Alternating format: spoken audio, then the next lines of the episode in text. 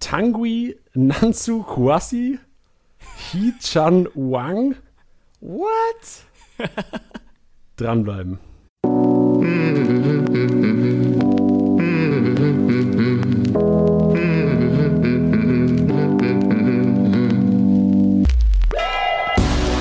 Spieltagssieger wie Sieger, der Kickbase Podcast. Mit deinen Hosts Titti und Janni. Ja, Leute, herzlich willkommen zum Kickbase Podcast. Spieltagssieger Besieger. Äh, Janni hier und an einer anderen Leitung sitzt unser geliebter Tiddy. Tiddy, grüß dich. Einen wunderschönen guten Tag. Wie geht's dir denn, Digga? Mir geht es heute blendend, traumhaft. Du lügst doch wieder. Ich bin revitalisiert vom Wochenende. Hast du Vitamintablette genommen heute Morgen? So, so, so die, die, dieses Alibi-Magnesium vom Fußballspiel. Oh ja. Oder kennst du, in den USA gibt's doch dieses 5-Hour Energy. Kennst du das? Nein? Ey, das ist so ein Marketing-Ding, Alter. Das ist so, super Werbung machen die, verkauft sich super dieses Produkt und die versprechen dir halt, okay, du kriegst, das Produkt heißt 5-Hour Energy, sagt ja im Grunde schon alles, was, was drin ist. Aber das, das läuft einfach. Jeder kennt das, jeder äh, über 40 nimmt es und verspricht sich davon, was weiß ich. Genauso wie diese, äh, geht jetzt in eine völlig falsche Richtung wieder der Anfang, aber genauso wie diese Vitamin Drops. Ja, ja. Es gibt so Gummibären in den USA, die äh, vitaminhaltig sind und die Kinder nehmen sollen, laut ihren Eltern. Aber gut.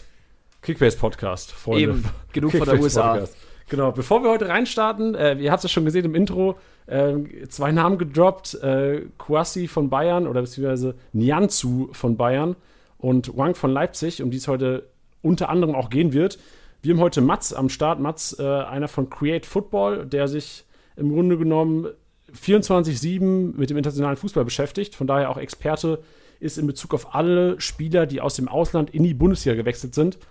Bevor wir damit anfangen, haben wir aber noch zwei andere Themen. Wir hatten letzte Woche, falls ihr noch nicht gehört habt, zieht ihn euch unbedingt rein, den Aufsteiger-Podcast, wo es um den VfB Stuttgart und um Arminia Bielefeld ging, ähm, mit unseren Gästen Bene und Spezi. Und da muss man natürlich sagen, also er wurde sehr heiß diskutiert, auch im Nachhinein. Und das wollen wir noch mal ein bisschen aufarbeiten. Ja, finde ich äh, auch sehr geil. Es kam ja auch, auch viel Feedback rein. Ähm, und äh, speziell an ein Feedback erinnere ich mich, das war, das war crazy. Das war geil. Das hat, war hauptsächlich Stuttgart, richtig? Ich, ich glaube, es ging um Stuttgart, ja, und es ist tatsächlich, also äh, wirklich überwältigendes Feedback. Also danke auf jeden Fall an alle Hörer, die sich das zu Herzen genommen haben und gesagt, oh, geil, was ihr gesagt habt, aber dazu habe ich vielleicht einen kleinen anderen Einsatz. Ähm, und deswegen haben wir uns überlegt, wir werden das Ganze einfach mal covern. Wir haben es so ein bisschen zusammengefasst. Wir werden jetzt ja auch nicht zehn Minuten ähm, on air wieder diskutieren über die ganze Geschichte, sondern werden einfach mal den Input, den die Hörer uns gegeben haben, so ein bisschen wiedergeben. Das heißt, wenn da Stuttgart-Bielefeld abklappern und Ist ja jetzt auch, nur weil es eine, um eine Woche verschoben würde, ist es jetzt ja auch nicht weniger aktuell. Also es geht ja immer noch um die Aufsteiger, wer da wichtig sein könnte. Und das sind ja wertvolle Informationen für euch jetzt gleich.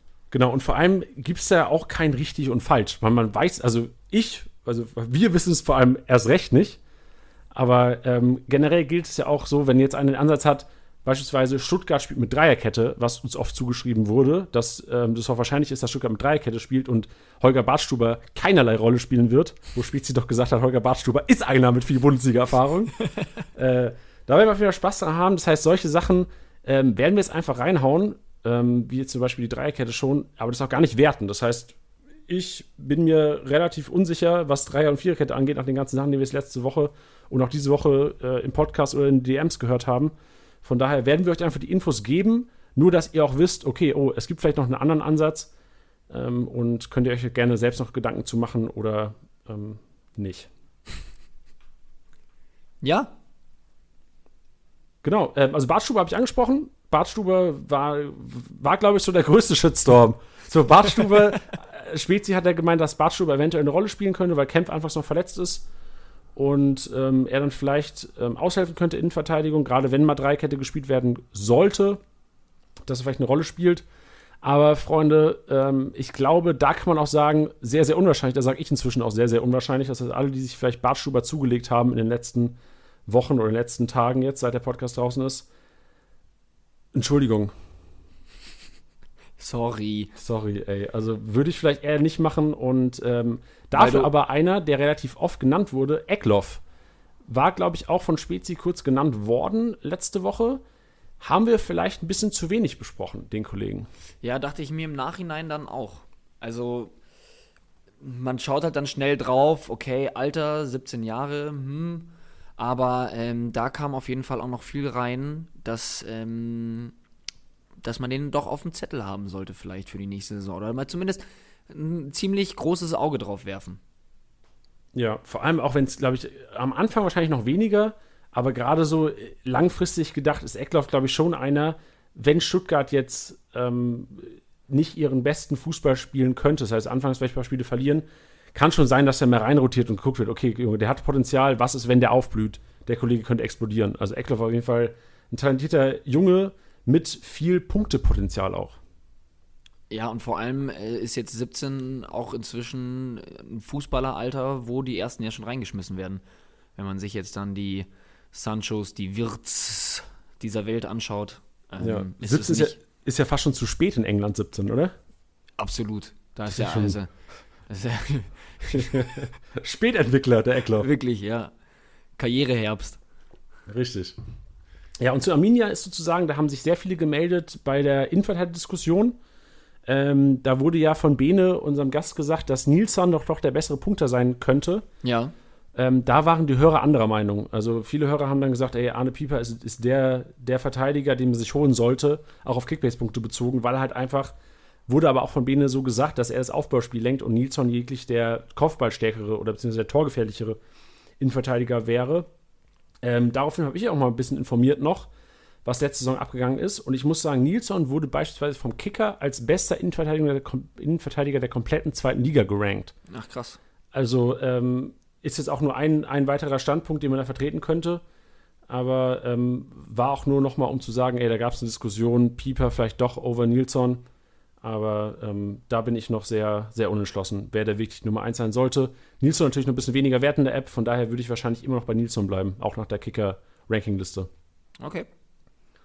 Gab es nicht noch was ähm, bezüglich der Formation? Weil ich glaube, Bene hatte ja gesagt, äh, dass er sich zwei Formationen vorstellen könnte. Äh, ich glaube, da kam auch noch was rein, oder? Ja, genau. Es war, ähm, er hat auf die 4-4-2 verwiesen, dass die eventuell gespielt wird, weil einfach Bielefeld ein bisschen defensiver agieren könnte. Und da haben auch einige eingefleischte Arminien-Fans äh, gesch ähm, geschrieben, die dann gesagt haben: Ey, schreibt den Bene ruhig, der, der Arminia-Fans können Kritik ab. Habe ich dann auch gemacht, haben wir alles schon weitergeleitet. ähm, führt auf jeden Fall zu einer tollen Diskussion. Im Endeffekt war dann doch der Takeaway so, okay, 4-3-3 ist, ist fast sicher, ist sehr wahrscheinlich und das haben wir aus der, aus der ganzen Aktion mitgenommen. Also hat sich alles sehr gelohnt, was ihr Hörer uns geschrieben habt. Geil. Ja, ich mag's auch, ich mag's auch, weil äh, viel konstruktive Kritik auch reinkommt. Es kommt ja nicht rein, Janni, du Arsch, das stimmt nicht. So, ah, doch, doch, das auch. Ja? Aber das ist nicht, ich hab, ja, ich, ich hab, machen wir ja nicht hier. Bringen wir nicht raus. Ach so, ne, also ich habe ehrlich gesagt nichts gelesen. Ähm, deswegen auch großes Kompliment äh, an euch, dass äh, das Feedback immer richtig, richtig geil ist. Macht es genau. richtig Spaß zu lesen. Richtig. Und auch wichtig. Also, wenn ihr jetzt denkt, oh, das lesen sie sich eh nicht durch, schreibt uns, wir lesen es, wir beantworten es gerne und bauen es auch gerne im Podcast mit ein. Deswegen auch unser nächstes Thema heute, bevor wir zu Mats kommen, unserem Gast zu den internationalen, ähm, zum internationalen Fußball oder zu den Transfers aus dem internationalen Fußball, Marktwerte. Mhm. Das ist ein Thema, Teddy, was momentan auch oft diskutiert wird in, in Foren. Bei Liga Insider habe ich es gesehen, in der Facebook-Community-Gruppe habe ich es gesehen. Warum steigen die Marktwerte nicht? Ich hätte da am liebsten eigentlich eine, äh, so ein Video, so ein Mash-up wie von der Hönes Wutrede damals. Da seid ihr doch für verantwortlich. ja, genau. ähm, das möchte ich dann eigentlich immer nur so. Man müsste ihn eigentlich dazu so bringen. So ein Gift muss es geben. Ja, genau. Ähm, für die scheiß Marktwerte seid ihr doch für verantwortlich. Ähm, nee, darum geht's aber. Ihr seid dafür verantwortlich in dem Sinne, dass es weiterhin immer noch so ist, dass die Marktwerte einfach von Angebot und Nachfrage innerhalb der App über alle Ligen hinweg, hoppala, da hau ich doch mal direkt gegen das Mikrofon, ähm, geregelt wird. Das heißt, wenn ein Spieler viel gekauft wird, steigt er. Wenn ein Spieler wenig gekauft wird vom Transfermarkt und auch dementsprechend viel verkauft wird aus einem Kader, ähm, dann sinkt der Marktwert. As simple as that. Und ähm, ja, in der Sommerpause ist es halt oft so, dass viele Ligen sich auflösen oder ähnliches. Das heißt, Ähm, Lewandowski verkauft man nach der Saison, weil man weiß, okay, da wird jetzt die Nachfrage nicht mehr so hoch sein. Für die Leute, die halt weiterspielen, verkaufen manche Spieler. Das heißt, es werden sehr, sehr viele gekauft und es werden auch sehr wenige gekauft. Ähm, aber es dürfte jetzt auch langsam wieder äh, steigen, denn viele Ligen starten ab dem 1.8. und dadurch wird es ja quasi dann ein, ja, wie soll man sagen, ein normales Kaufverhalten, sage ich jetzt mal. Und, genau, dazu kommt, ja. und dazu kommt ja auch, ähm, dass die Sommerpause deswegen so wichtig ist, weil sonst würden die, die Spieler ja irgendwann mal ins, bis ins Unermessliche steigen. Also du kannst ja nicht mit einem Lewandowski am ersten Spieltag mit 70 Millionen reingehen. Das geht, geht nicht. Also wenn, jetzt, wenn du jetzt deine Liga startest und dann äh, mit einem Budget von 200 Millionen startest und die Hälfte dafür für einen Lewandowski ausgeben musst, äh, das wäre auch sehr wenig Spielspaß. Das ist richtig. Also es ist quasi ein schöner Nebeneffekt dass die, genau. dass die Marktwerte in der Sommerpause fallen. Richtig, der Markt heilt sich selbst, Freunde. Wie Tilly gesagt hat, stellt euch vor, ihr müsst 80 Millionen für Lewandowski auf den, auf den Tisch sperren. Mit, einer, mit einem Budget von 200 Millionen ist das fast unmöglich, irgendwie anfangs ein tolles Team auf die Beine zu stellen damit. Von daher, ähm, ja, wie Tilly gesagt hat. Nature is healing. Richtig, Nature is healing. Die, die Marktwerte sind wieder in den normalen Bereichen. Richtig. Gut, und wie Tilly auch gesagt hat, 1.8. Wir hatten ja in der Instagram-Story mal nachgefragt, wann die meisten Ligen anfangen von euch. Und tatsächlich war das so die meistgenannteste Antwort, der 1.8. Und wie Tilly auch schon gesagt hat, es wird wieder nach oben gehen. Also ich kann mir echt vorstellen, dass ab August die Marktwerte auch wieder nach oben gehen werden, gerade so von diesen, von den großen Fischen. Ja. Weil anfangs, gerade wenn eine Liga neu gestartet wird, wenn noch Budget da ist, die ersten Wochen, gerade so die ersten drei, vier Wochen, werden, wird sehr unwahrscheinlich, dass dann Lewandowski oder ein Sané oder ein Reus, obwohl Reus weiß man ja nicht, weil er jetzt noch wohl doch noch ein bisschen Schmerzen hat, aber so die, die normalen Kracher, ein, ähm, ein Haaland, weiß ich, ich stammel schon, weil ich wollte Sancho nennen, weiß ja auch nicht. Man ist auch, es gibt auch viel Unsicherheit, aber die werden alle steigen und ähm, das kann man auch hier gerne im Podcast so sagen.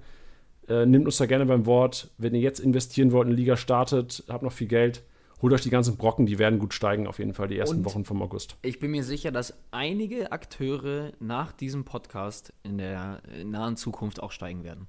Bestimmt. Weil das ist ja unser Hauptteil heute. Und wir haben ja auch schon bei den Aufsteigern gesagt, okay, wir sind jetzt nicht die Experten, wenn es um zweite Fußball-Bundesliga geht. Wir sind aber auch nicht die Experten, wenn es um den internationalen Fußball geht. Deswegen haben wir uns Hilfe besorgt heute und wir holen es einfach mal rein. Ähm, herzlich willkommen, Mats. Ja, moin Janni. Danke für die nette Einleitung. Ja, ein paar, paar Sachen zu mir. Ähm, ich bin vom Portal Create Football und wir beschäftigen uns tatsächlich 24-7 mit dem internationalen Fußball. Führen auch selber einen Fußball-Podcast. Insofern passt das hier relativ gut. Und ja, ich hoffe, ich kann euch heute mal einige Insights geben zu Spielern, die in die Bundesliga gewechselt sind, die man jetzt noch nicht so richtig einschätzen kann. Ähm, da wir auch relativ viel mit Daten arbeiten, passt das ziemlich gut. Also Datenscouting, Riesenthema äh, für uns. Ähm, genau.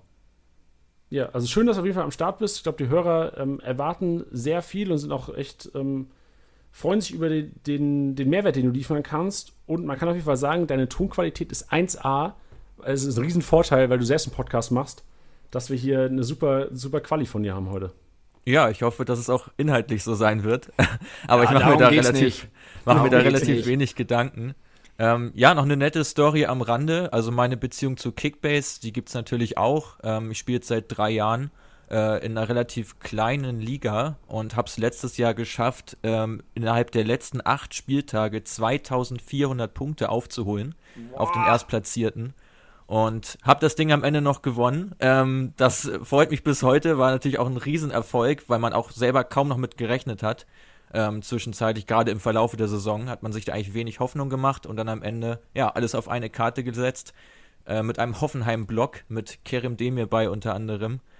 Ähm, Amiri, Belfodil und Kramaric haben es da nochmal gerockt am Ende. Und ja, ich glaube, das, das qualifiziert mich wahrscheinlich heute sogar am meisten. Aber nee, da gut. sieht man mal wieder, dass die Variante, die Janni ja mal in dem Podcast auch vorgeschlagen hat, dann am, gegen Ende auf ein Team zu gehen, dass das fruchtet. Absolut richtig. Also das würde ich auch äh, jedem empfehlen. Also jeder, der wirklich nochmal was reißen will zum Saisonende, sollte sich ein Team suchen, das möglichst einen Lauf hat ähm, und auch machbare Gegner hat. Und dann kann halt echt nochmal was gehen, ähm, wenn man da noch viel aufholen muss. Ja. 2400 Punkte, nicht schlecht. Das ist schon heftig. Dann sag vielleicht zuerst noch was zu Create Football. Du kannst auch gerne noch ein bisschen Werbung machen. Ähm, auch gerne, wann euer Podcast rauskommt, wie man euch findet, äh, bevor wir hier einsteigen in die Kickbase-Materie. Ja, mache ich gerne. Also, wir haben das Portal jetzt so vor äh, etwa sieben Monaten gegründet, also ungefähr zu Jahresbeginn. Haben da auch gestartet dann mit dem Podcast, wo wir über den internationalen Fußball sprechen ungefähr alle zehn Tage erscheint der auf allen bekannten Plattformen, Spotify, Apple Podcast, dieser Google Podcast, wo auch immer man uns sucht, wird man uns finden unter Create Football minus der internationale Fußball Podcast. Und ja, da greifen wir uns eigentlich jede Woche äh, ein Land raus oder ein paar Teams raus, die wir dann genauer analysieren und auch nach Hintergründen suchen, warum ein Team nicht performt oder warum eins besonders gut performt. Ähm, befragen da auch immer wieder Leute, die aus der aus dem Business kommen, also gerade Scouts oder Analysten, teilweise auch Sportdirektoren. Wir hatten jetzt letzte Woche einen Call mit Ernst Tanner, der äh, deutsche Sportdirektor von Philadelphia Union. Also ja, versuchen da immer wirklich sehr praxisnahe Insights zu geben und ja, Datenscouting liegt uns halt besonders am Herzen. Also wir sind äh, beide sehr begeistert von dem Weg, den der FC Brentford geht, ähm, mit ihrem Besitzer Matthew Benham, dem auch mit Schilland geholt, äh, gehört aus, aus Dänemark äh, die wirklich extrem stark auf Daten setzen, wenn sie Spieler verpflichten. Und da ist natürlich eine, eine super Brücke zu heute, ähm, dass, äh, dass natürlich das auch ein ganz wesentlicher Punkt ist für alle Kickbase-Spieler, weil es bringt ja nichts, wenn ein Spieler ja jung ist und vielleicht talentiert ausschaut und ein paar Skills kann, der aber am Ende keine Punkte bringt, hilft einem natürlich wenig weiter. Insofern äh, ist das natürlich ein Riesenthema. Wie geil, Hast du das, Tiddy? Wie geil ist Said Ben Rahma von Brentford? Äh, unfassbar stark. Also Uff. wirklich, er hat, er führt da, ich glaube, sechs Statistiken an, ähm, ja? was äh, 1 gegen 1 Duelle angeht, Schüsse pro Spiel, ähm, ja, Tricks, ähm, Erfolgsraten im Dribbling. Also er ist wirklich einer der, ich glaube sogar der ähm, beste Spieler der Championship in dieser Saison gewesen. Ähm, Krank. Man kann nur hoffen, wenn Brentford aufsteigt, können sie ihn hoffentlich halten. Äh, sollte das nicht gelingen, ähm, denke ich, wird er zu einem Top-Club wechseln. Da hört das mal. Wenn der in die Bundesliga kommt, ihr habt es zuerst gehört. Wir, ich, ich quetsch dich über den jetzt nach dem Podcast mal aus. Wir, wir machen jetzt wieder, wir machen jetzt äh, hier Bundesliga-Content. Ja, aber ich habe auch, also interessanter Input auch für Tiddy, weil Tiddy ist ja immer einer, der, sobald er ein Talent sieht, Geldbeutel aufmacht. Ja, sofort. Das also, ist bei mir persönlich ja auch so. Ich glaube, das geht eigentlich vielen so, die erstmal so ein junges Talent sehen, ähm, wie jetzt zum Beispiel Jude Bellingham, um mal einen anzusprechen. Ähm, ja, wenn, wenn der halt jetzt äh, nach, nach Dortmund wechselt in so jungen Jahren, dann denkst du erstmal, Mensch, das muss ein Top-Talent sein, den muss ich mir unbedingt holen. Aber was der letztlich zu leisten imstande ist, das weiß man halt vor der Saison nie. Das sind alles solche Wundertüten und da kann man sich halt auch manchmal richtig vergreifen. Also bei mir persönlich war es mit Cuisance mal ein gut, ganz gutes Beispiel. Als er zu Gladbach gegangen ist, habe ich ihn unfassbar gefeiert und habe ihn mir auch für viel Geld geholt, um dann festzustellen, dass er meistens von der Bank kommt. Und das ist halt langfristig gesehen dann keine gute Investition. Ja, man, man lässt halt auch nicht mehr los, gell? Man denkt so, er schafft ja. ja bald. genau so ist es, ja. Ja, also kann man festhalten, ein schlecht investiertes Talent kann eine ganze Saison kaputt machen. Und deswegen sind wir heute hier und versuchen euch draußen zu helfen. Euch davor zu bewahren. Leute. Genau, euch zu bewahren. Aber wir fangen mal an mit einem, mit dem man ja eigentlich nicht viel falsch machen kann. Mats, sind wir gespannt. Äh, Leroy Sané, der Neuzugang des FC Bayern München, ähm, wird, wird gehypt, wird von vielen gehypt, wird aber auch von vielen. Ähm, es gibt noch viel Zurückhaltung in der Community. Mein, ist so mein Empfinden, dass viele auch bei Liga-Insider sagen: Okay, der rotiert viel, der, der wird keine richtige Rolle spielen, der wird kein Stammspieler bei, bei Bayern München, war das ganze letzte Jahr verletzt.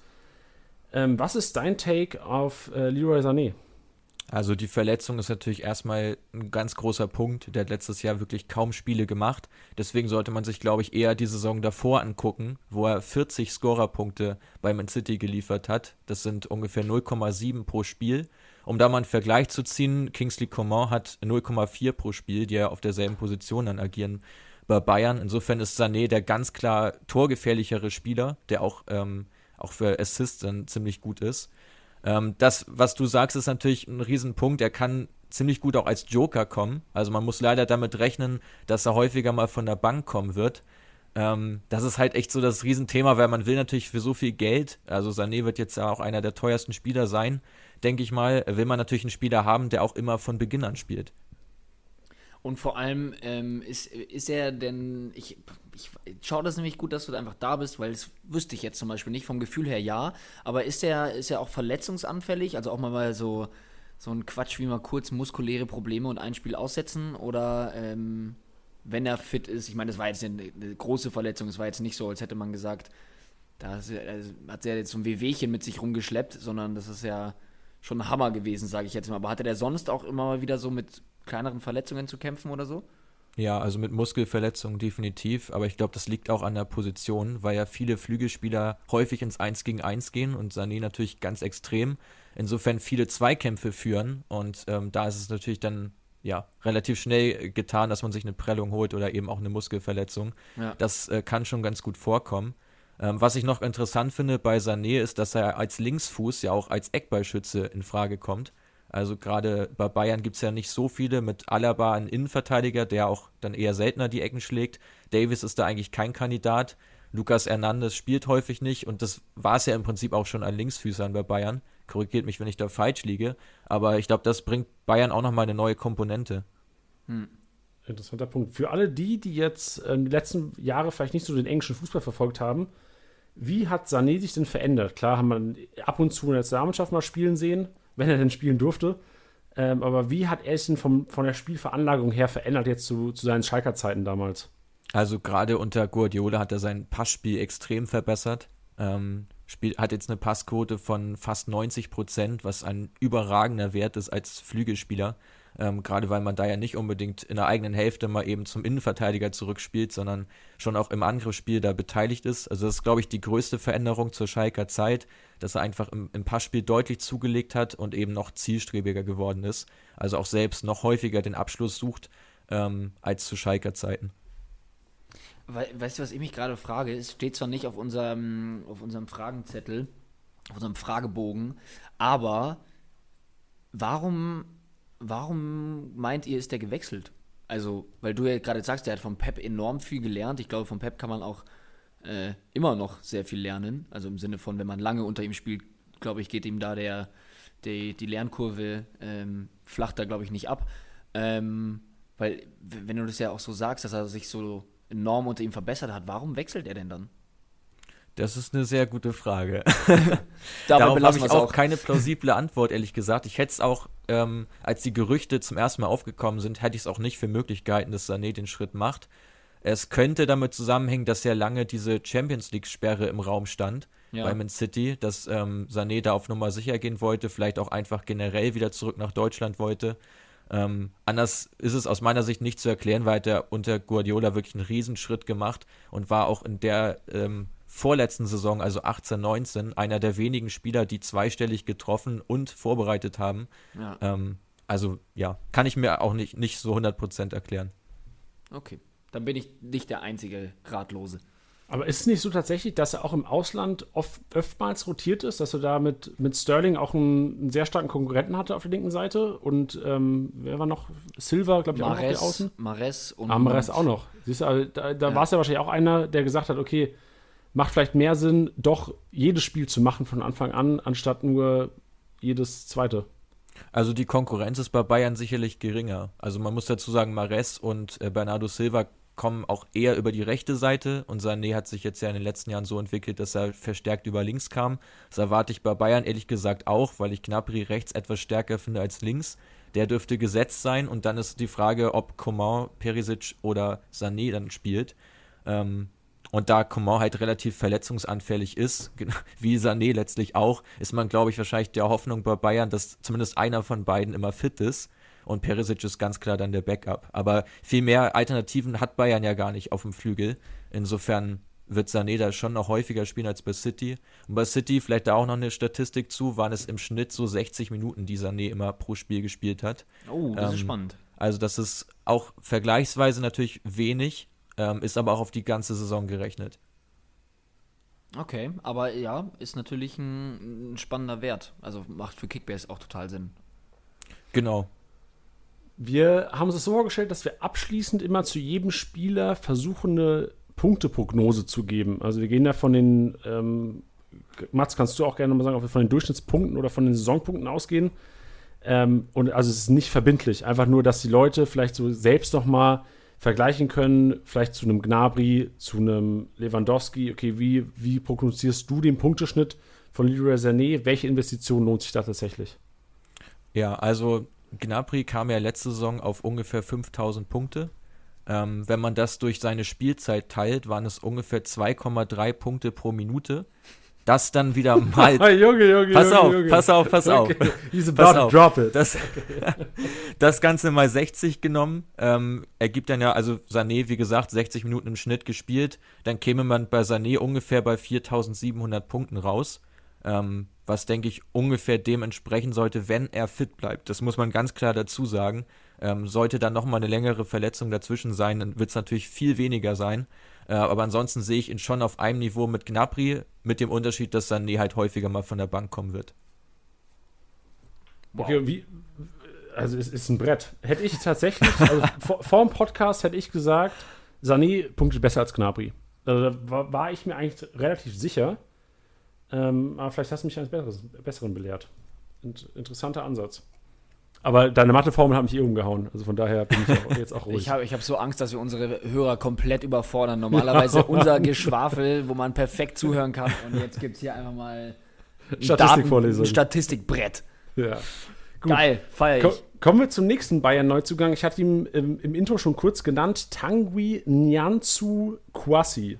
Ist das richtig ausgesprochen erstmal? Ja, auf jeden Fall. Also ich, ich kenne ihn tatsächlich eher unter Kouassi. Ähm, dieses Nianzu ist, glaube ich, bei euch einfach so drin, weil es in seinem Pass wahrscheinlich steht und von Opta so geliefert wird. Und der trägt es auf dem Trikot. Teilweise äh, hat er zu Beginn seiner Pariser Zeit noch nicht mal seinen, seinen Namen auf dem Trikot gehabt. Das war auch Okay. ganz kurios. Da hat er nur seine Rückennummer, weil sie ihn wohl aus der Jugend hochgezogen haben und der da noch keinen Profivertrag hatte. Ist das in Frankreich gar nicht so unüblich, dass die Spieler dann ohne Namen auf dem Trikot auflaufen. Insofern kann, kann durchaus sein, dass es auf dem Trikot steht, da, ähm, das weiß ich nicht genau, es stimmt wahrscheinlich. Okay, du hast jetzt schon ein bisschen über die Vergangenheit geredet. Ähm, wie lief es denn für ihn in Frankreich? Hat er schon viel Spielzeit bekommen in der Liga?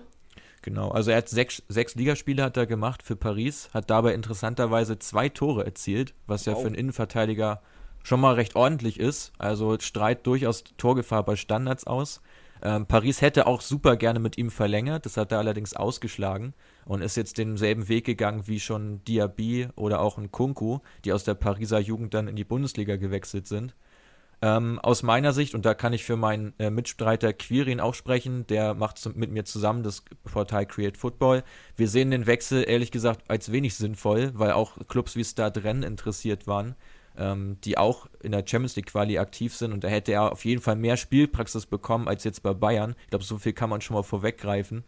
Ähm, ja, insofern halt auch so ein Wechsel, wo man sich nicht ganz sicher ist, ob das für den Spieler so das Sinnvollste ist, aber für Bayern natürlich stark, weil er ablösefrei gekommen ist. Ja, ich bin so gespannt auf deine Punkteprognose, weil sechs Spiele, zwei Tore muss ja ein Mörder-Punktewert sein. Ja, ich, bin, ich bin vor allem äh, deswegen gespannt, weil Salihamidzic bei seiner Vorstellung auch gesagt hatte, dass er ähm, auch auf der 6 spielen kann. Hat er das bei Paris auch schon gemacht, aber oder steht er jetzt bei Bayern definitiv als Innenverteidiger auf dem Plan? Auf der 6 kann er definitiv auch spielen. Das liegt äh, daran, dass sein Passspiel auch extrem gut ist. Er hat da 91 Prozent, äh, eine Passquote von 91 Prozent in der gegnerischen Hälfte, ungefähr derselbe Wert, was auch wieder extrem stark ist. Ähm, also kann ich mir durchaus vorstellen, dass er auch mal als Sechser eingewechselt wird, aber von Beginn an ist da einfach die Konkurrenz gerade mit Kimmich natürlich schon ähm, ziemlich hoch. ja, dann ähm, brauchen wir brauchen auch, glaube ich, nicht so viel über ihn sagen. Machen wir vielleicht abschließend noch die Punkteprognose von dir. Ja, also äh, einen interessanten Fakt habe ich noch und der Ach so. wird, glaube ich, viele Hörer ein bisschen überraschen. Und zwar ist er in der Luft stärker als Virgin van Dijk. Van Dijk hat da eine Quote von 74% und QRC 76, was schon mal natürlich aufgrund der geringeren Spielzeit jetzt ein bisschen verfälscht sein kann, aber grundsätzlich sieht man daran schon, dass er in der Luft halt auch ja, ein ziemliches Brett ist, was ja auch wieder seine, seine zwei Tore belegt. Ähm, was so die Punkteprognose angeht, bin ich da ziemlich vorsichtig. Also ich glaube auch nicht mal mehr, dass er äh, mehr als vierstellig wird das, glaube ich, nicht werden bei ihm. Ähm, einfach weil er mit Niklas Süle, mit Alaba, mit Lukas Hernandez und Boateng stehen vier Spieler vor ihm in der Innenverteidigung, die alle Einsätze haben wollen. Ähm, dazu Kimmich auf der 6. Also ich sehe im Moment nicht, wo Kursi spielen soll. Okay, also erstmal als, als strategisch denkender Kickbase-Manager Finger weg, außer natürlich Finanzinvestitionen. Genau, und man darf sich halt auch nicht von den Pokalspielen dann verunsichern lassen. Das kann natürlich wieder gut sein, dass er dann im ersten DFB-Pokalspiel ähm, dann von Beginn an spielen darf. Das kann ich mir gut vorstellen, aber das hat, denke ich, überhaupt keine Aussagekraft dann für die Bundesliga. Boah, das wird so einen Hype geben. Ich, ich rieche das jetzt schon. Die ganzen Kommentare, ich sehe sie schon. Was ist denn eure Meinung äh, zu, zu, ihm oder generell dazu, dass Bayern sich dann noch einen Innenverteidiger geholt hat? Ähm, ich finde es, ich persönlich finde es äh, geil, also weil ich, weil ich das geil finde, wenn man ähm, ja da irgendwie so ein Talent bei PSG rauskauft. Ähm, wie jeder weiß, bin ich kein Bayern-Fan, aber ich finde es irgendwie cool zu sehen, dass die Bundesliga dann auch mal mitreden kann und sagen kann, okay, wir holen jemanden von PSG weg. Ähm, vor allem gerade auch in dem jungen Alter. Und es macht ja auch einfach Sinn, weil Boateng ja ein bisschen in die Jahre gekommen hat, eine bombastische Saison gespielt, aber ich glaube, es ist klar, dass Boateng in vier Jahren nicht noch Stammkraft sein wird beim FC Bayern. Ähm, Hernandez hat mich wirklich leider nicht überzeugt in der kurzen Zeit, in der er gespielt hat. Ähm, und Alaba Wechselgerüchte. Ja, am Ende wird er wahrscheinlich eh bleiben. Lange Rede, kurzer Sinn. Ich finde es gut und vorausschauend, dass man da den jetzt geholt hat. Ähm, ich kann nicht viel zu seinem Spielstil sagen, weil ich ihn einfach wirklich nicht habe spielen sehen. Ähm, aber wenn ich jetzt hier sowas höre wie mit der, mit der Passquote, ähm, Luftzweikampfquote, äh, bin ich sehr, sehr gespannt, wie er sich da entwickeln wird. Und ich bin auch vor allem sehr gespannt darauf, wie äh, Flick mit ihm umgehen wird. Ja, also ich finde es vor allem auch ähm, von Manager-Seite her extrem smart, den geholt zu haben. War, war ablösefrei, ähm, talentierter Innenverteidiger und klar ist es so ein bisschen ähm, Stereotype-mäßig jetzt, aber ein junger französischer Innenverteidiger, das hat bei Leipzig super geworkt. Also das äh, mit Tabsoba kam einer aus der französischen Liga, der bei Leverkusen super eingeschlagen ist. Und ich glaube einfach, es ist so ein Trend, den Bayern jetzt einfach mitgeht. So, die haben die Chance gehabt, sind draufgesprungen und wenn er nicht einschlagen sollte, wird er sicherlich trotzdem in zwei Jahren mit einem großen Transfer gewinnen, weil mehr als null werden sie ja bestimmt kommen, bekommen, äh, verkauft werden. Ja, also französische Innenverteidiger sind ja sowieso ein Riesenthema weltweit. Also nicht nur in Deutschland, die sind ja extrem stark ausgebildet. Ähm, Tabsoba kam allerdings aus Portugal, wenn ich es kurz anmerken darf. Oh, danke dir. Ähm, aber ansonsten äh, hast du natürlich recht, also gerade Upamecano und Konate, man sieht ja, was die zu leisten imstande sind, wenn sie topfit sind. Also wirklich eine absolute Bank und ich glaube, da kann sich QSC auch hin entwickeln. Ähm, könnte mir auch gut vorstellen, dass er irgendwann nochmal verliehen wird, vielleicht sogar in der nächsten Saison schon, dass er da auf noch mehr Spielpraxis kommt und dann auch bei Bayern den Sprung schafft. Ja. Das ist meine Aussage. Geil. Dann gehen wir weg von, von Bayern München hin zum, zum Vizemeister, zu Borussia Dortmund. Ähm, die haben auch sehr interessante Transfers getätigt. Und der bekannteste sicherlich äh, Thomas Meunier, Meunier, auch aus Frankreich. Ähm, deine Einschätzung zu Thomas Meunier, Mats? Ja, also Meunier ähm, wird der 1 zu 1 Hakimi-Ersatz sein, was die Position anbelangt. Also spielt auch im rechten Mittelfeld, wenn Dortmund mit Dreierkette spielt, wovon ich stark ausgehe. Und dann eben das Vierer-Mittelfeld, wo Meunier dann außen spielen wird.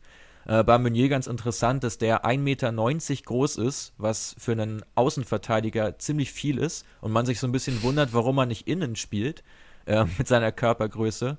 Äh, dazu hat Meunier früher als Stürmer gespielt, also wurde als Stürmer ausgebildet, weswegen er, auch ziemlich torgefährlich ist. Und ich kann mir gut vorstellen, dass er gerade bei Flanken ähm, von Guerrero auch mit reinrückt in die Box und da auch echt zu Torabschlüssen kommen kann. Ähm, schlägt dazu viele, viele Flanken, ähm, ungefähr 4,7 pro Spiel, was auch ein guter Wert ist. Davon könnte natürlich dann wieder Haaland gut profitieren, der ja mit seiner Körpergröße da auch ein entsprechender Abnehmer ist. Also Meunier ist, denke ich, auf jeden Fall eine ganz heiße Aktie ähm, auf dem Transfermarkt im Moment. Ich möchte, ich möchte äh, jetzt nicht, dass du da ins, ins Fettnäpfchen trittst, aber hast du den Vergleichwert von Hakimi dafür parat? Weil, also für mich persönlich, wenn ich jetzt höre, 4,7 Flanken pro Spiel, 4,7 war es, oder? Ähm, 4,7 genau. Das genau. weiß ich bei Hakimi, weiß ich es leider nicht. Äh, kann ich gerne nochmal nachrechnen, packen wir in die Kommentare oder so. Ja. ähm, was ich weiß, ist ähm, bezüglich der Key Passes. Also als Key Pass wird ja ein Pass bezeichnet, der im Prinzip ein Steilpass ist und eben für einen Raum öffnet, wenn man so will. Ja. Äh, und da sind beide Spieler fast genau gleich auf. Meunier sogar noch einen Ticken stärker als Hakimi was mich in der Vorbereitung auch etwas gewundert hat, weil ich gedacht hätte, dass Hakimi da stärker ist in dem Punkt. Aber Meunier schaltet sich ins Offensivspiel wirklich sehr aktiv ein, hat auch mehr kreierte Chancen noch als Hakimi, ähm, dafür an weniger Toren direkt beteiligt. Mhm. Okay, sehr gut. Da haben wir auch direkt den Vergleich zu Hakimi, weil mit dem wird er ja wirklich gemessen. Also viele, ja, ja. vom Marktwert ist er noch nicht da, wo Hakimi mal war. Aber das wird sicherlich auch durch die Saison gehen, dass wahrscheinlich auch im, auf The Zone oder Sky sonst wo die Vergleiche gezogen werden. Das denke ich auch. Das denke ich auch. Und äh, bei Meunier kommt jetzt natürlich dazu, dass er durch den Abgang von Hakimi auch praktisch keine Konkurrenz hat im rechten Mittelfeld. Also es ist eigentlich nur Mathieu Morey, der vor der letzten Saison aus Barcelona kam. Ähm, aber der ist halt auch vom Standing her noch weit unter Meunier anzusiedeln. Und ähm, was ein bisschen schwierig ist zu vergleichen, ist die Spielzeit, weil Hakimi jetzt letztes Jahr jedes Spiel praktisch gemacht hat und Meunier eher etwas außen vor war bei Paris. Ähm, deswegen muss man so ein bisschen auf die Spiele runterbrechen. Und wenn man das tut, dann kommt man bei, also Hakimi ist klar, die Werte gibt es ja, fünf Tore, zehn Assists in der letzten Saison in der Bundesliga. Und Meunier würde, wenn man das auf das Spiel runterbricht, würde er auf 13 Scorerpunkte kommen wenn er so performt wie letztes Jahr mit eben viel mehr Spielzeit. Damit also kann man ähnliche rechnen. Region quasi. Ja, schon. Ja. ja. Würdest okay. du ihn dir jetzt für diese aktuellen 27,7 Millionen, würdest du den äh, in dir ins Team packen? Ich glaube ja. Also zählt er, ich bin mir nicht ganz, zählt er bei euch als Verteidiger oder als Mittelfeldspieler? Ähm, das kann ich dir gleich sagen. Ich ist glaube, ein Verteidiger. Als, ja, genau, als Verteidiger. Verteidiger, ja, würde ich auf jeden Fall machen. Also viel mehr Offensivdrang wird man auf der Position, glaube ich, kaum bekommen. Nicht schlecht. Auch, genau, das ist ja auch immer so das Wichtige für Kickbase. Du brauchst Leute, die offensive Aktionen haben. Und wertvolle Verteidiger sind ja die, die du auch mal im gegnerischen Strafraum findest. Genau, ja, so sehe ich das auch. Ja. Meunier auf die Scouting-Liste, Freunde. Bist schon dabei, gell? Ja. Der, ähm, ich habe noch eine letzte Frage zu Meunier, bevor wir auch zur Punkteprognose kommen von dir. Ähm, du hast angesprochen, 1,90 groß, hat auch mal im Sturm gespielt, könnte sicherlich auch Innenverteidigung spielen von seiner Statur. Ist es einer, den man vielleicht auch auf der Pisscheck-Position erwarten könnte? Also als rechter Part in der Innenverteidigung, falls es zu einer Dreierkette kommt? Das ist, glaube ich, auch das Riesenproblem. Also, wenn Meunier da eingesetzt wird, wird er, glaube ich, viel weniger punkten. Vorausgesetzt, sie spielen nicht zu Null. Also zu Null-Bonus ist klar, weiß jeder Hörer, ähm, dass du dich dadurch natürlich wieder super retten kannst. Aber wenn sie da ein Gegentor bekommen und er auf der Position agiert, glaube ich, wird er seine Stärken offensiv überhaupt nicht ausspielen können. Aber als, rein als Trainer äh, kann man das auf jeden Fall machen, denke ich. Also die Körpergröße hat er, die Zweikampfstärke auch, ähm, spielt dazu einen sehr soliden Ball, also gutes Passspiel, ähm, ist definitiv eine Option. Aber ich glaube, aufgrund der Tatsache, dass Dortmund sonst niemanden hat, der wirklich potenziell im rechten Mittelfeld spielen kann, ähm, wird das wahrscheinlich nicht vorkommen. Okay, interessant. Ich hatte, um mal so ein bisschen meinen Kopf blicken zu lassen, ich habe ja schon auch im Podcast, glaube ich, vor drei Wochen mal an, anklicken lassen, dass ich ähm, dass, dass ich die, die, die Chance sehe von einer Viererkette bei Dortmund. Ist, ist ganz offen, ist sehr unwahrscheinlich, aber mit Meunier sehe ich einen Verteidiger, der nicht wie Hakimi echt auch teilweise Schwächen nach hinten hatte, ähm, weiß nicht, kannst du auch gerne nochmal von deiner Sicht aus sagen. Aber Meunier ist für mich einer, der defensiv doch stärker ist als Hakimi. Und ich erinnere mich an ein Interview von Favre letzten, ähm, in der Winterpause letztes Jahr, oder diesen Januar wahrscheinlich dann, wo er gesagt hat, dass alle Top-Teams mit Viererkette spielen und er das auch eines Tages machen wollen würde. Und mein erster Gedanke war, als Thomas Meunier verpflichtet wurde, aber auch nur aufgrund seines FIFA-Ratings in der Verteidigung, muss ich auch ganz echt zugeben, das ist mein Scouting an dieser Stelle, ähm, habe ich direkt gesagt, okay, cool, der kann, äh, der kann auch dieser klassische rechte Verteidiger werden, den Dortmund vielleicht braucht, um mit Viererkette spielen zu können. Ist, ist definitiv eine Option, denke ich. Also spricht eigentlich wenig dagegen, aber wenn er außen spielt in der Viererkette, sehe ich auch wieder kein Problem, dass er sich auch mit nach vorne einschaltet. Das, das wird er definitiv tun. Und was Hakimi anbelangt, den hatte ich letztes Jahr, ich glaube, fast die ganze Saison in meinem Team und war super zufrieden mit ihm, weil er natürlich auch vorne immer für eine für einen Überraschungsmoment gut war, teilweise sogar offensiver gespielt hat. Ähm, und das ist bei Meunier jetzt auch zu erwarten. Also ich glaube, dass er mit seinem Marktwert noch relativ günstig ist. Also äh, ich glaube, da sollte man auf jeden Fall zugreifen, weil spielen wird er auf jeden Fall, egal in welchem System. Okay, sehr gute Aussage, sehr interessant. Jetzt Punkteprognose, Mats. Punkteprognose würde ich ansetzen bei etwa 4400 auf die Saison gesehen. Ähm, müsst ihr mal durch die Spiele teilen, was dabei rauskommt. Also ich sehe ihn etwas schwächer als Hakimi, aufgrund der Tatsache, dass Hakimi einfach an noch mehr Toren beteiligt war und dass bei Meunier ein bisschen unklar ist, äh, inwieweit er da, also aufgrund seiner letzten Saison einfach, weil er nicht so viel gespielt hat, kann man es nicht so richtig sagen. Aber ansonsten wird er auch in einem ähnlichen Bereich landen wie, wie Hakimi. Okay, sehr gut. Dann einer, dann einer für Tiddy. Ich liebe ich lieb, wie du es gerade einfach akzeptiert hast, so im Sinne von, als wäre das fest. Okay. Ja, gut. Ist, okay. ist gebongt. Ist diskutiert und wird verglichen, Mats. Pass auf, das wird verglichen. Unbedingt, ja. Christen Shitstorm jetzt nicht so eintreten sollte. Von allen natürlich, ja, also, wie gesagt, Verletzungen und so kann, können natürlich immer passieren. Natürlich, so, also das, das, kann man nicht vorhersehen. Gerade bei Sané und jetzt bei Meunier gehe ich eigentlich nicht davon aus, der ist eigentlich nicht so häufig verletzt. Ähm, ja, schauen wir mal. Jetzt kommen wir zu einem, der, also eine Riesenüberraschung meiner, meinerseits. Ich bin morgens aufgewacht, auf Liga Insider gegangen, ähm, zur Dortmund-Aufstellung und Liga Insider prognostiziert tatsächlich Bellingham in der Startelf. Und äh, da habe ich kurz geschluckt und habe hab mir gesagt, oh Gott, zum Glück haben wir Mats heute hier sitzen. Mats, deine, dein Take an, äh, zu Jude Bellingham. Auf welcher Position haben sie ihn denn gesetzt? Auf der 6 neben Witzel. Ja, okay. Oder beziehungsweise 8. Ich weiß es nicht, was, wie es dann interpretiert. Wahrscheinlich so die Brandposition. Ja, ja, ja. Also erstmal muss ich mit dem Gerücht ein bisschen aufräumen, dass super viele Leute geschrieben haben und auch uns bei der Seite angeschrieben haben, dass Bellingham jetzt der Sancho-Ersatz wäre. Das ist er definitiv nicht. Wie du schon sagst, der ist Achter und in erster Linie kein Flügelspieler. Also kann schon sein, dass er das vielleicht auch kann, aber mit Sicherheit nicht in der Form wie Sancho. Also erstmal ganz klar im zentralen Mittelfeld anzusiedeln und tatsächlich auch in Konkurrenz zu Julian Brandt und zu dem und auch zu Rainer aus meiner Sicht. Ähm, wenn er noch ein bisschen weiter vorne spielt, je nachdem, ob Dortmund mit einem 3-4-3 spielt, kann ich ihn mir auch noch einen Ticken weiter offensiv vorstellen. Ähm, ja, ich glaube, dass gerade Brandt wird so sein Hauptkonkurrent sein, wenn Dortmund eben mit, mit einem offensiven Achter spielt. Und ja, zu Bellingham kann man sagen, äh, alle, die Liverpool kennen und wissen, wie Liverpool spielt, die können ihn ziemlich gut mit ähm, Gino Weinaldum vergleichen. Also ein sehr ähnlicher Spielertyp, Box-to-Box-Spieler, sehr viel unterwegs, ähm, arbeitet aber auch gut mit nach hinten. Also wirklich sehr laufstark, viel in der Defensive beschäftigt und geht gerne ins Dribbling. Ähm, ich denke, dass er den Kaderplatz von Dahut einnehmen wird. Ich glaube nicht, mhm. dass der Hut über den Sommer hinaus bei Dortmund bleibt, ähm, wenn, sie ihn, wenn sie überhaupt ein Angebot für ihn bekommen. Also ja, ähm, das ist ungefähr so die Einschätzung von meiner Seite. Okay, und zur Einstellung zur Spielzeit, also glaubst du, Jude Bellingham wird schon eine Rolle spielen oder ist das eher einer, der langfristig dann eingeplant ist, in Richtung Startelf zu rücken? Hm, schwer zu sagen. Also ich glaube, dass Brandt auf jeden Fall erstmal vor ihm stehen wird, ähm, obwohl, glaube ich, Favre auch nicht der hundertprozentige Fan von Brandt ist, weil er doch in wichtigen Spielen teilweise auch ähm, recht früh ausgewechselt wurde, was mich ein bisschen gestört hat als Brandbesitzer. ähm, ähm, nee, also ich, ich glaube jetzt nicht, dass er von Beginn an Start äh, spielen wird, weil er einfach auch erst 17 Jahre alt ist. Also das darf man ja nie vergessen. Er kommt in ein neues Umfeld rein, wird sicherlich auch Formschwankungen noch drin haben. Ähm, ich denke, es ist eher einer, der vielleicht Richtung Rückrunde aufblühen könnte, ähm, hängt aber auch wirklich viel mit dem System zusammen. Also gerade jetzt in diesem 3-4-3, wo du nur zwei zentrale Mittelfeldspieler hast und einer davon ist mit Sicherheit Witzel, ähm, ist es halt auch super schwierig, dann da an viel Spielzeit zu kommen.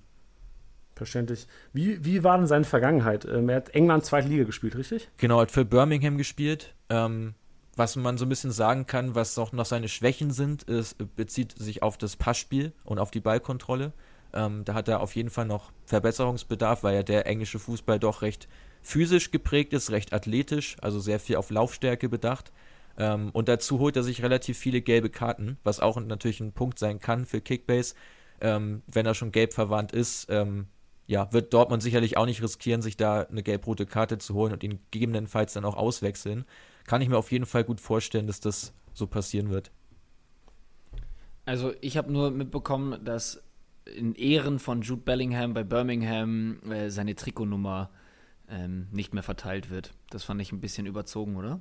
Das ist extrem krass. Aber das spiegelt so ein bisschen äh, den heutigen Fußball wieder, dass jemand mit 16 Jahren, der sein Debüt feiert und einige wirklich starke Auftritte auch hat, äh, dass der sofort so in den Himmel gelobt wird. Also ich glaube, da sollte man echt nicht zu hohe Erwartungen haben an Bellingham, sich lieber freuen, dass sich so ein junger Spieler jetzt auch für die Bundesliga und für Dortmund entschieden hat und da den Weg gehen will. Aber ich glaube nicht, dass der jetzt von Beginn an der Spieler sein wird, äh, den man sich unbedingt unbedingt holen sollte. Also da würde ich auch aufpassen, ähm, zu viel Geld würde ich nicht in Bellingham investieren jetzt am Anfang. Deine Punkteprognose. Ja, super schwierig. Also, das ist wirklich nicht, nicht ganz einfach. Also, ich ähm, will dazu eigentlich gar nicht so viel sagen, weil ich glaube, das wird sich dann auf eher wenige Spiele verteilen. Also, man kann gar nicht so sagen. Also, ich glaube, wenn er spielt, äh, dann sollte es schon so zwischen, so zwischen 80 und 100 Punkten sein. Ähm, aber ich glaube nicht, dass er allzu viele Spiele machen wird. Also, gerade über die volle Distanz, dass sich das wirklich lohnen würde. Okay, war er denn generell torgefährlich in der Zeit bei Birmingham? Ähm, nicht, nicht wirklich. Also okay. insgesamt muss man sagen, er ist eher der Spieler, der ins Dribbling geht äh, und der Steilpässe spielt, also der Tore einleitet, ähm, aber jetzt weniger der Mann, der dann selbst auch zum Abschluss kommt. Und das ist auch in dem System, das Dortmund spielt, auch nicht so wahrscheinlich, glaube ich. Ähm, weil sie ja häufig, also weniger auch aus der Distanz dann mal schießen, also lieber den Ball wirklich bis zur Grundlinie durchtragen, das ist ja so dieses Favre-System, äh, bis zur Grundlinie zu gehen, dann in den Rückraum zu spielen und von dort aus halt den Abschluss zu suchen. Und da dürfte er eigentlich nicht unbedingt in der Box dann sein. Okay. Ich möchte da noch äh, kurz aus Kickbase-Sicht anmerken, ähm, bei Bellingham warten wir natürlich immer noch auf den Datensatz und sobald wir den haben, werden wir natürlich schnellstmöglich in die App integrieren auch wenn Mats euch jetzt gerade nicht die krasseste Kaufempfehlung ausgesprochen hat. Nur äh, für die, die nebenbei noch am Handy sind, äh, nicht wundern. Er wird bald kommen. Genau. Genauso wie Benjamin Henrichs. Der Kollege wird auch bei der App äh, zu finden sein. Ähm, Mats, zu Benjamin Henrichs. Jetzt wieder zurück nach Deutschland. Ist es, ähm, wie hat er sich denn in Frankreich entwickelt in seiner Zeit? Genau, also er kam ja aus Monaco, ist von Leverkusen nach Monaco gewechselt, ähm, wollte da eine neue Herausforderung suchen. Ich glaube auch einfach aus dem Umfeld mal raus, weil er auch aus der Leverkusener Lu Jugend kam. Ähm, auch bei Henrichs eine andere Position in der Jugend gespielt. Der war früher Zehner, was halt darauf hindeutet, dass er spielerisch extrem stark ist, sehr gut ausgebildet ist. Und ja, wie er sich in Frankreich entwickelt hat, ist ja, also es waren viele Höhen und, und Tiefen, also generell aber auch bei Monaco, weil es da wirklich ein großes Auf und Ab gab, viele Trainerwechsel, teilweise wurde auf ihn gesetzt, teilweise nicht und dazu kommt ja, dass er extrem polyvalent, also auf verschiedenen Positionen einsetzbar ist. Also im linken Mittelfeld, links hinten, rechtes Mittelfeld, rechts hinten, zentrales Mittelfeld kann Henrichs alles spielen. Und so ist es ein bisschen wie auf dem Verschiebebahnhof mit ihm gewesen, dass er eigentlich seine Position nicht so richtig gefunden hat. Ähm, ja, und bei RB, denke ich, wird er ganz klar für die rechte Seite eingeplant sein. Ja, für die rechte defensive Seite. Exakt, ja. Also ich sehe da auch eigentlich die Schwachstelle von RB jetzt in der letzten Saison, weil Klostermann ja nach innen gezogen wurde in die Dreierkette und teilweise auch sogar in die Viererkette nach innen, weil ja äh, Konate jetzt auch so lange ausgefallen ist und Orban auch, hat sich Klostermann ja eigentlich dort recht gut behauptet. Und ähm, ja, Mukiele war eigentlich über die ganze Saison hinweg hin, äh, gesehen zu inkonstant. Ist auch generell so ein Spieler, der taktisch sich nicht wirklich an, an vieles hält, was ihm sein Trainer mitgibt. Äh, für Kickbase übrigens überragender Spieler, Mukiele. Also habe ich auch zeitweise gehabt, wenn man weiß, dass er spielt, eigentlich immer ein sehr zuverlässiger Punkter. Ähm, aber wie gesagt, für Startelf einfach zu inkonstant und Leimer ist äh, genau wie Adams eigentlich zentraler Mittelfeldspieler. Insofern braucht der RB da auch ein, äh, ein Part für die rechte defensive Außenbahn und ich denke, das wird Henrich sein. Also glaubst du tatsächlich, dass der Stammspieler wird dieses Jahr bei, bei Leipzig? Bin mir relativ sicher, ehrlich gesagt. Also ähm, auf der linken Seite eher weniger. Ich weiß es nicht genau, was mit Angelino ist, ob sie da die Kaufoption schon gezogen haben oder nicht.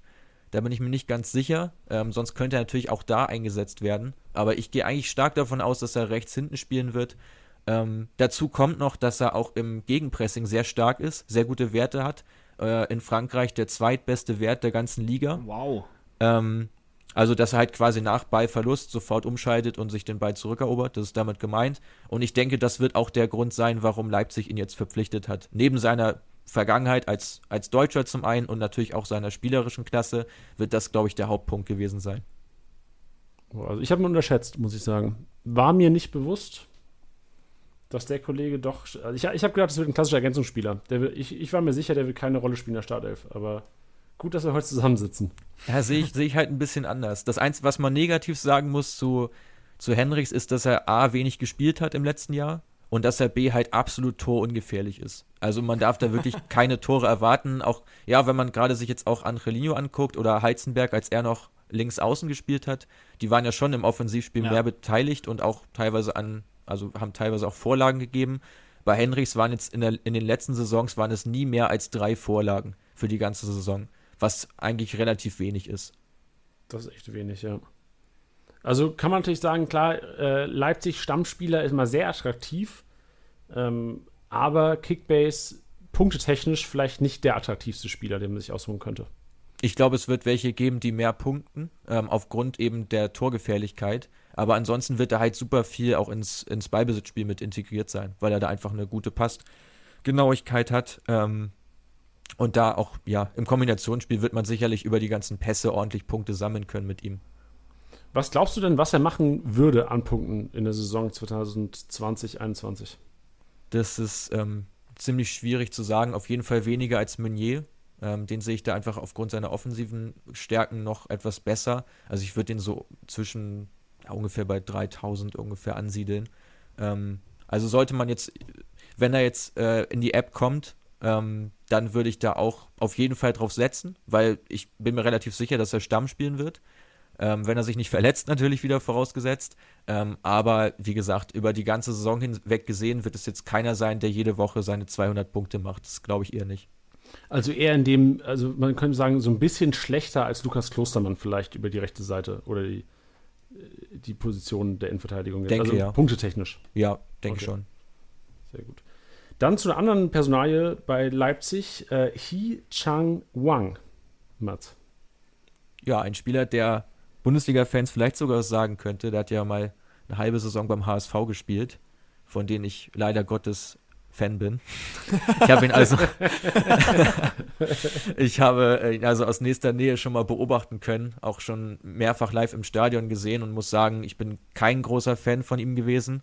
Er hat doch relativ wenig gerissen, ähm, was natürlich auch an der Mannschaft lag, das kann man nicht verhehlen. Aber er war jetzt überhaupt kein Spieler, der hervorgestochen ist. So, und äh, in Salzburg hat er jetzt seine elf Tore gemacht, zehn Assists gegeben, was ja schon mal ein sehr guter Wert ist ähm, aber hat auch nicht überperformt. Also sein Expected Goals Wert, wer darüber mehr wissen will, schaut am besten mal bei uns vorbei, bei Create Football. Soll jetzt nicht zu sehr ausufern, aber der ist ungefähr auf derselben Höhe, was bedeutet, er hat weder über noch unterperformt, was jetzt den Torabschluss anbelangt. Okay, ähm, das heißt aber, er, hat, er, er war Stammspieler in, äh, in Österreich und hat wie viele Tore gemacht? Elf Tore.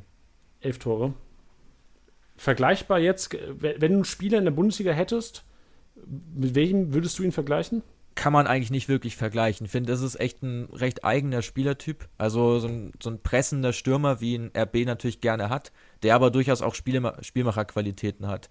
Also ich, also ich könnte ihn wirklich kaum mit jemandem vergleichen. Jetzt aufgrund der Nationalität oder der asiatischen Herkunft kann man jetzt den Vergleich zu Daichi Kamada ziehen. Ähm, aber ich glaube, dass die beiden sich doch nochmal deutlich unterscheiden weil Wang da schon eher der Abschlussstürmer ist und Kamada eher der, der Assistgeber. Ähm, was ich nicht so ganz verstehe, ist, warum Leipzig nicht Patson Daka geholt hat aus Salzburg, wenn sie schon jemanden aus Salzburg verpflichten. Der hat nämlich 24 Tore geschossen und 8 Vorlagen gegeben, also viel effektiver noch gewesen, auch Stammspieler. Ähm, ja, also bei Wang, ich sehe ihn auch gar nicht so als Werner-Ersatz. Also man kann das jetzt natürlich den Vergleich ziehen. Er wurde sicherlich auch geholt, weil es schon in die Richtung geht von Timo Werner. Aber ich bin mir relativ sicher, dass Leipzig sich noch jemanden holen wird für die Position. Meinst du auch nochmal so einen richtigen Kracher? Ich denke ja. Hast du eine Vorahnung, wer es sein könnte? Nee, gar nicht. Also kann ich überhaupt nicht bewerten und das ist bei RB sowieso immer ein bisschen schwierig, da äh, an frühzeitig an Gerüchte zu kommen, weil die es doch ziemlich bedeckt immer halten, bis sie einen Spieler verpflichten ja. oder wirklich an ihm dran sind.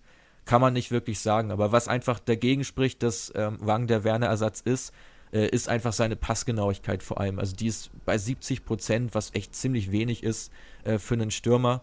Ähm, ja, geht gerne ins Dribbling, er schießt auch viel aufs Tor, also für Kickbase vielleicht doch wieder eine interessante Nummer, aber ich, ich glaube einfach nicht, dass er der Mann sein wird, der im Sturm permanent spielt. Also ich glaube, er ist eher nicht unbedingt Backup, aber schon jemand, der so als dritter Stürmer ganz gut fungiert, wenn Leipzig mit zwei Angreifern spielt, dass er im Prinzip eingewechselt wird, schon auch Spiele von Beginn an macht, aber jetzt nicht der sein wird, der das Leipziger Offensivspiel wirklich trägt. Ich, ich würde nochmal einen Namen in, in, in, den Raum schmeißen, nachdem Janni nach einem Vergleich gesucht hat. Mir ist nämlich bei der Beschreibung auch einer eingefallen, das ist Matthäus Kunja. Sind die zu vergleichen? Oder sagst du auch nee? Ja, ein Stück weit schon. Also ich glaube, Kunja ist da technisch noch besser. Mhm. Ähm, noch besser als Wang. Also von Kunja ähm, kann man sehr viel erwarten übrigens. Also ist jetzt kein Neuzugang, deswegen passt er nicht hier in die Folge, aber ich glaube, das ist auch so ein richtig, richtig guter Spieler für die nächste Saison, weil er sich jetzt schon mal ganz gut akklimatisiert hat. Ähm, ja, es geht in die Richtung, aber wie gesagt, ich könnte Wang jetzt nicht eins zu eins mit irgendjemandem okay. vergleichen. Das ähm, wäre schwer möglich. Was man noch sagen kann, also er bringt ungefähr 2,6 Schüsse aufs Tor ähm, pro 90 Minuten, was eigentlich schon recht vernünftiger Wert. Es gibt bessere, aber es gibt definitiv auch welche, die weniger schießen. Und da man ja weiß, dass es für jeden Schuss 10 Punkte gibt, egal wo er landet, ähm, sind das schon mal eigentlich relativ safe 20, 30 Punkte, die alleine darüber schon mal sicher sind. Alright. Wenn er sie aufs Tor bringt, kurze Side Note, gibt es noch einen Punkt extra. Und wenn nicht, gibt es einen Punkt Abzug. wenn er sie aufs Tor bringt, äh, das kommt recht häufig vor. 70 Prozent davon bringt er aufs Tor, was sehr, sehr viel ist für einen Stürmer. Also um das mal zu interpretieren, ähm, 7 von 10 aufs Tor ist wirklich ein brutal starker Wert. Da hole ich ja direkt mal meinen Taschenrechner raus. Dann lass uns doch mal die Punkteprognose hier rausdroppen. Hast du, hast du eine Formel aufgestellt? Nee, bei ihm nicht. Bei ihm nicht, weil ich einfach auch nicht sagen kann, dass er jetzt der Stammspieler sein wird. Das lässt sich dann immer ein bisschen einfacher berechnen. Also ich glaube, er wird wahrscheinlich so ähm, auf, auf Pausenniveau ungefähr landen der letzten Saison. Müsst ihr mal nachschauen, wo er ungefähr lag, aber ich glaube, das kann man ungefähr vergleichen, weil es eine ähnliche Rolle im Kader sein wird. Okay, Josef Paulsen 1750 Punkte. Das ist ja nix. Gut, dann geh noch mal ein bisschen drüber.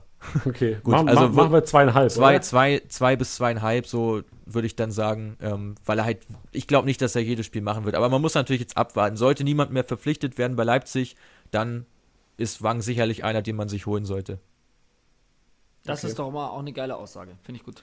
Gut, dann zu einer Personalie, glaube ich, auch oh, sehr interessant. Je nachdem, wie natürlich unser Big City Club auch performen wird dieses Jahr. Äh, Lukas Toussaint ähm, was ist dein Take bei dem Kollegen? Ich möchte, ich möchte ganz kurz reingrätschen, ähm, weil viele haben den einfach auch vergessen, weil der wurde ja letztes Jahr, glaube ich, im Winter geholt oder wurde er vor der Saison geholt? Ich glaube, ich glaube im Winter. Ich glaube auch im Winter. Ähm, Mats wird uns wahrscheinlich dann eh gleich korrigieren, wenn es falsch war. Ähm, und der ist so ein bisschen in Vergessenheit geraten, weil der quasi für die Saison 2021 verpflichtet wurde. Und ähm, ja, ich glaube, der hat da auch ein bisschen geweint, als er gesehen hat, wie es da dann irgendwann mal kurzzeitig mit Hertha abging. Aber ähm, jetzt ist er dann da.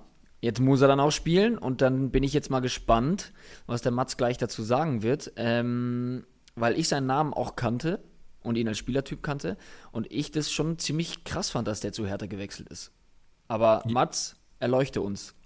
Ja, also er, genau, er kam im Winter aus Lyon, wurde dann direkt wieder zurückverliehen an Olympique, weil er dort die Saison noch zu Ende spielen wollte.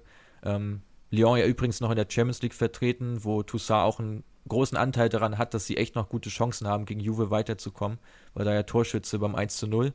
Ähm, bei Toussaint muss man erstmal sagen, er kam mit 18 Jahren schon für 2,6 Millionen aus Valenciennes, was echt gerade zu damaliger Zeit ein ziemlich hoher Wert ist, was auch schon damals zeigt, dass Lyon da eine große Wertschätzung für ihn hatte. Und bei Hertha wird er der Grujic-Ersatz sein. Also bin ich mir relativ sicher, dass es ein 1 zu 1 Ersatz ist. Toussaint auch mit hundertprozentig in der Startformation, auch aufgrund der Konkurrenz, die jetzt mit Darida, mit Skelbrett und mit Arne Meyer auch nicht besonders namhaft ist, um es mal vorsichtig auszudrücken. Ähm, ja, was man von Toussaint erwarten kann, ist, glaube ich, dass er sehr viele Pässe spielen wird, dass er das Spiel gestalten wird, auch aus der Tiefe heraus. Und Labadia setzt ja generell sehr viel auf Beibesitzspiel. Es hat sich bei der Hertha ja etwas gewandelt, nachdem es unter Czovic zu, zu Saisonbeginn eigentlich viel auf Konter ging, viel auf Umschalten. Ist es jetzt doch eher der Beibesitzfußball. Und da passt Toussaint einfach super dazu. Ähm, wird sicherlich der Spieler sein, der das Spiel, der den Spielrhythmus vorgibt bei der Hertha. Also ich hinterfrage immer noch diese Entscheidung. Ich check das nicht, warum der nach Berlin gegangen ist. Da glaube ich, ähm, ohne ihm etwas unterstellen zu wollen oder es bewerten zu wollen, ich glaube, da wird einfach sehr viel Kohle im Spiel gewesen sein, oder? Das denke ich auch. Und dazu kommt einfach, dass ja manche Spieler einfach mal ein neues Umfeld haben wollen. Also er ist jetzt seit fünf Jahren in Lyon, ähm, will vielleicht auch nochmal was anderes sehen, will vielleicht auch ein anderes Land und da ist Berlin natürlich auch nicht die schlechteste Stadt, ähm, dass man da ein bisschen was erleben kann, neue, neues Umfeld äh, reinkommt. Ich glaube, das wird eher so diesen Grund, ähm, dieser Grund wird sein, neben dem finanziellen natürlich, ja. Ja, mal sehen, wie er sich macht in der, in, in der App. Ähm, du hast deine Rolle schon angesprochen, so ein bisschen Box-to-Box-Spieler, Grujic-Ersatz. Wie torgefährlich ist der Kollege dann?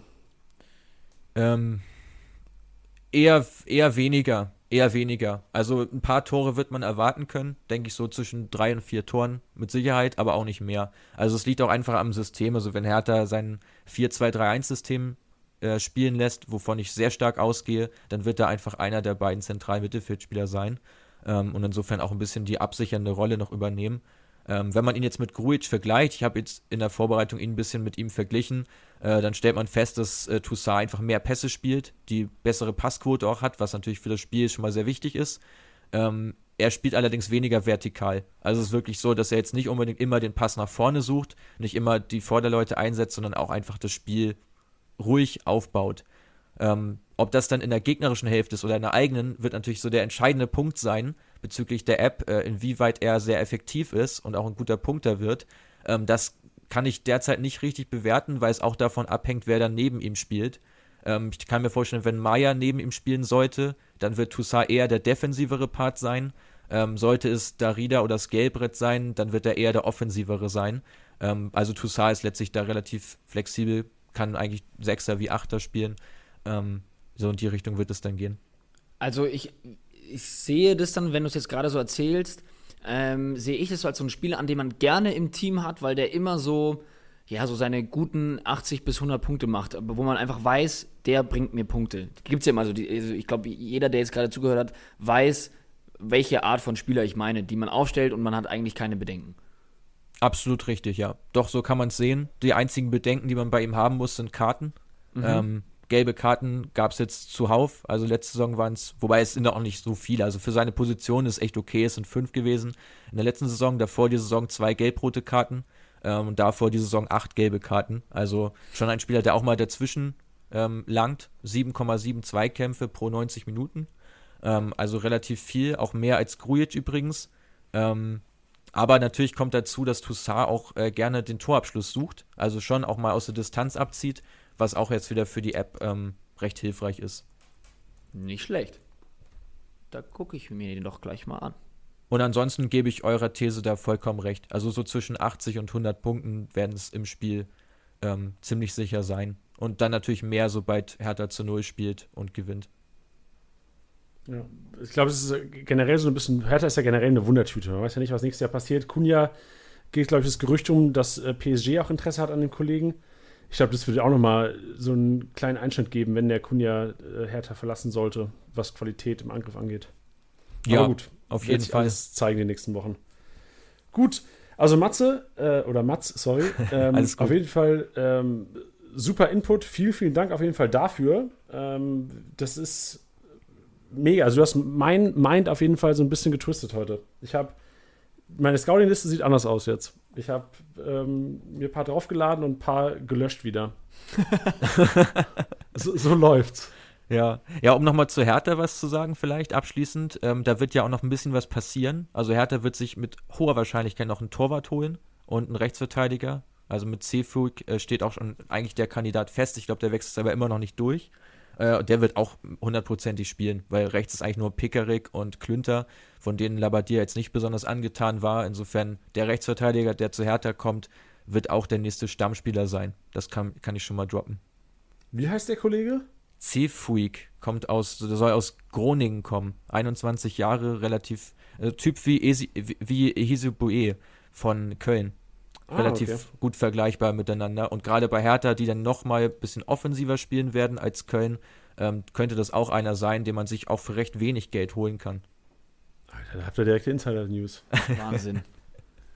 ich bin auch nur am Mitschreiben. Ich glaube, ich habe noch nie in einem Podcast so wenig gesagt wie heute. Ich bin nur am Mitschreiben.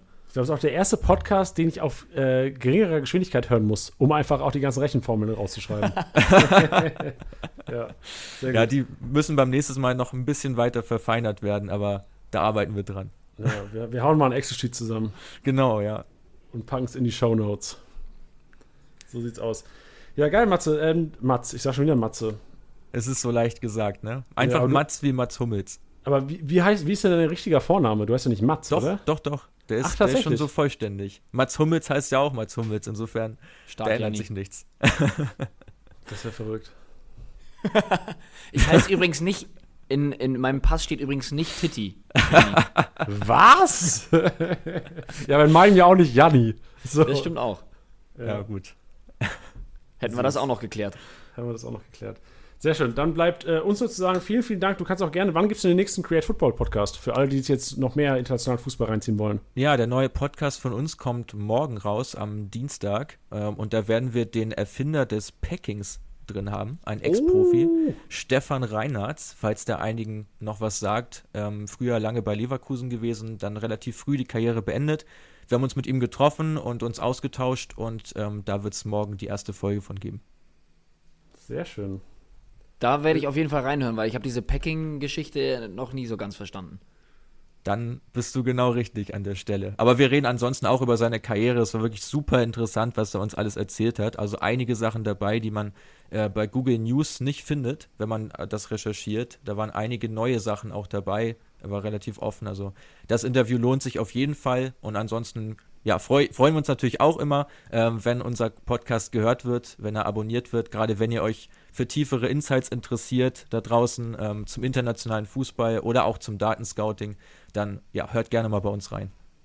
Sehr schön. Äh, wir haben an dieser Stelle auch noch eine andere Empfehlung für euch, jetzt wo wir gerade schon ein bisschen Podcast-Werbung machen. Äh, die Soccer Dudes würden wir gerne noch promoten. Oh ja. Ähm, das sind äh, JJ und Joel, auch zwei, ähm, oder auf jeden Fall einer davon ist auch Hörer dieses Podcasts. Und wer Bock hat, also unter anderem in ihrem ersten Podcast überhaupt Stefan Kiesling zu Gast. Man muss also, ja, du, also man muss ja auch dazu den, den, den Background sagen. Wir machen, also das ist ja jetzt nicht so, äh, wir, wir, kriegen ja manchmal auch so, so Fake-Nachrichten, so wie viel, wie viel Geld nehmt ihr für einen Shoutout und sowas. Das machen wir natürlich nicht.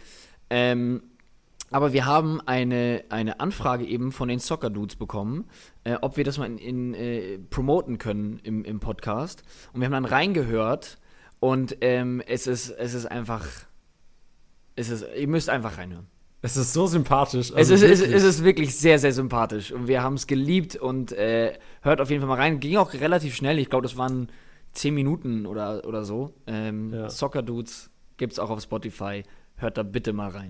Oh, die haben sogar schon einen Podcast oben. Neun? Fußball News. Verlässt Messi Barcelona. Neun Minuten. Fußball News mit JJ und Joel. Geil. Beste. Also Mats, nichts gegen euren Podcast, aber die Soccer Dudes, ey, hör mir auf. ähnliche, ähnliche Datentiefe auch. Ja, genau, richtig. Ähnliche Datentiefe. Sehr gut. Alright. Schön.